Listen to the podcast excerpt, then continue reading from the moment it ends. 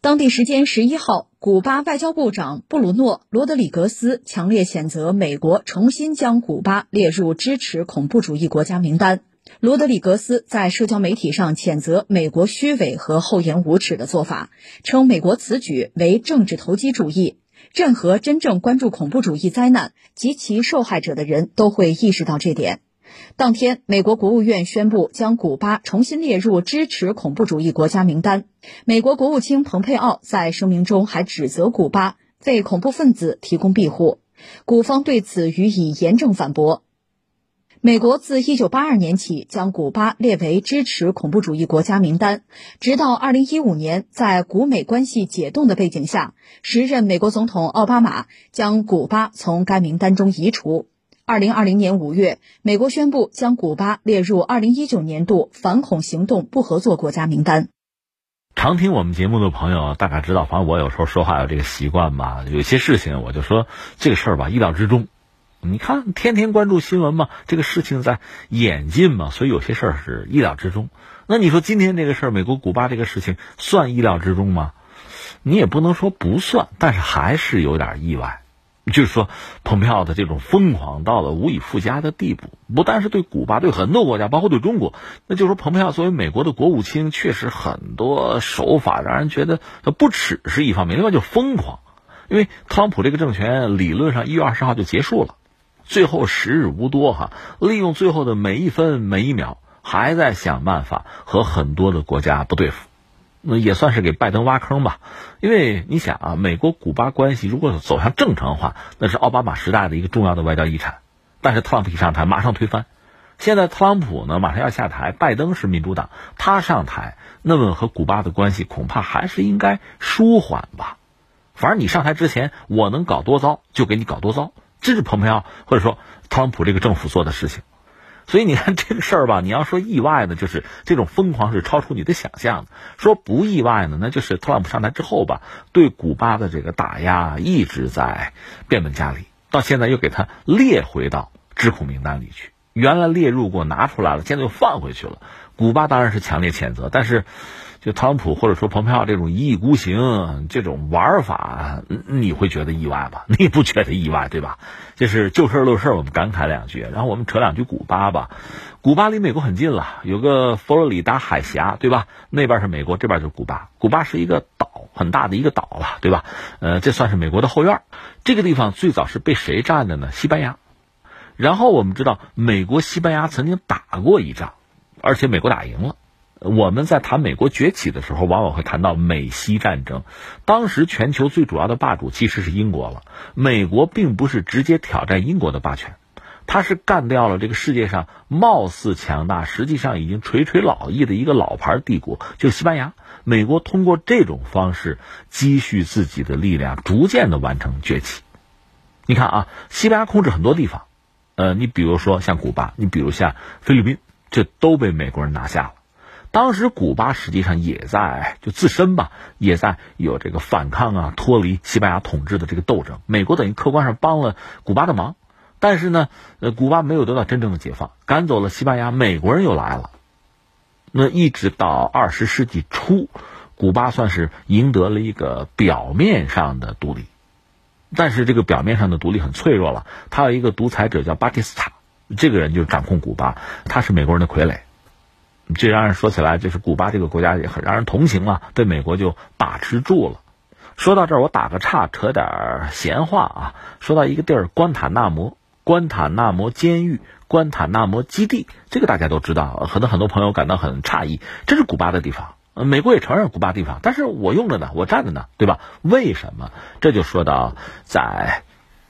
当年就是美国人把古巴把持住之后，因为古巴的地理位置确实很重要，对吧？加勒比海其实有很多美国基地，但是古巴大嘛，大岛，所以美国在上面占了两个地方，一个是关塔那摩湾这个关塔那摩，还有对角另一个地方，现在好像叫青年岛，占了这两个地方做军事基地，嗯，也给钱，租你的岛给你钱。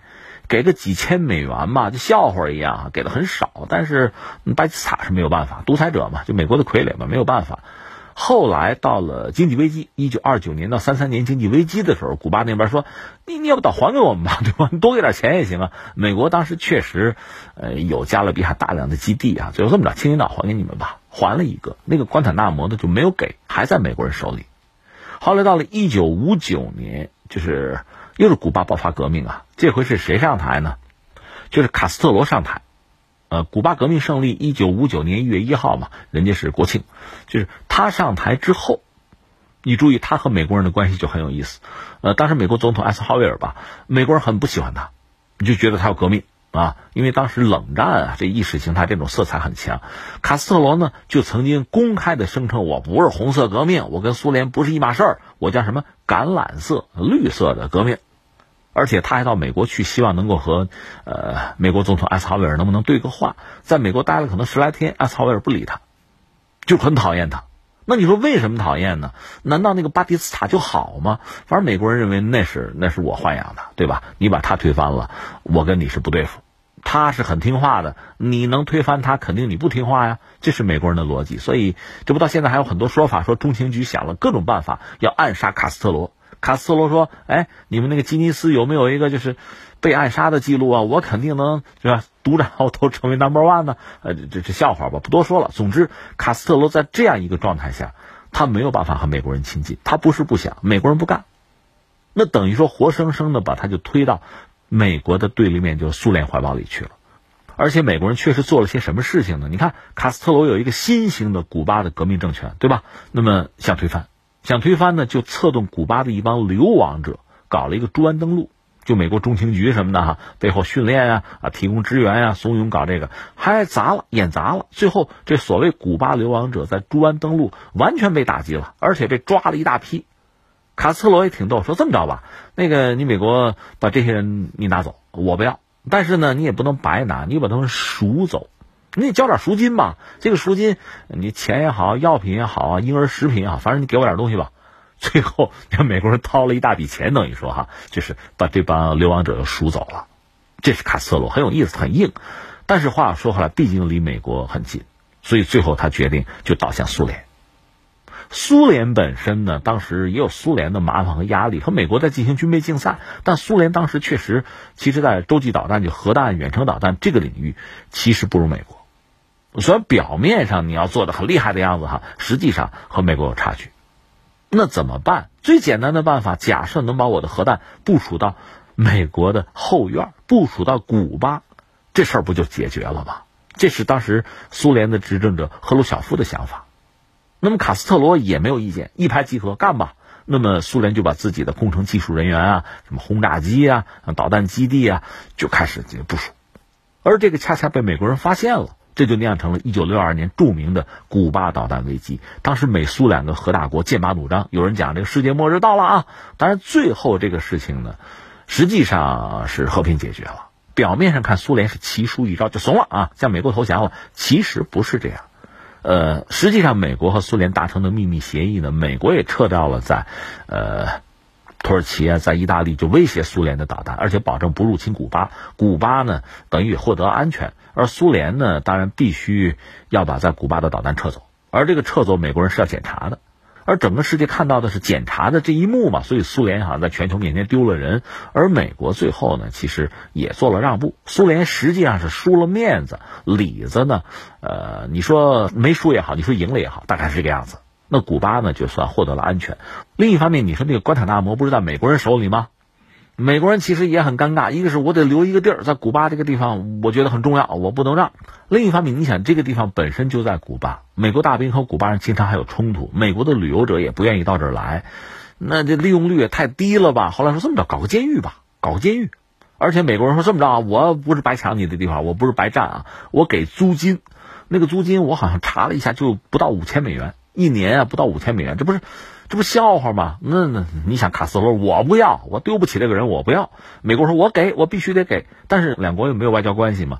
美国大约是怎么着呢？在瑞士，利用驻瑞士的使馆，把这个钱、这个支票呢，给到那边的大使，那边大使呢，再把这个钱呢，转给古巴驻瑞士的使馆，然后古巴拿到这个钱之后，我不要，我退掉，然后又呃照单返回，每年要有这么一出。啊，这个国际上的这个这舞台上的这个故事吧，就每年有这么一次。但是关塔那摩始终是在美国人手里控制。那关塔那摩监狱这个我们知道虐囚什么的，这故事我们就都知道了，就是这样。那古巴呢，等于说全面被美国制裁。美国的意思，反正我也答应过啊，我也不需要，我不入侵你，但是我不让你活舒坦了。所以各种制裁呀，各种施压呀，就各种各样的。我们看这么多年这种斗争，而古巴呢是在这种环境下顽强的生存和发展，日子过得还可以，是这样子。当然我们知道，像这个查韦斯，委内瑞拉查韦斯，他呢和卡斯特罗关系不错，而且奉卡斯特罗为导师吧。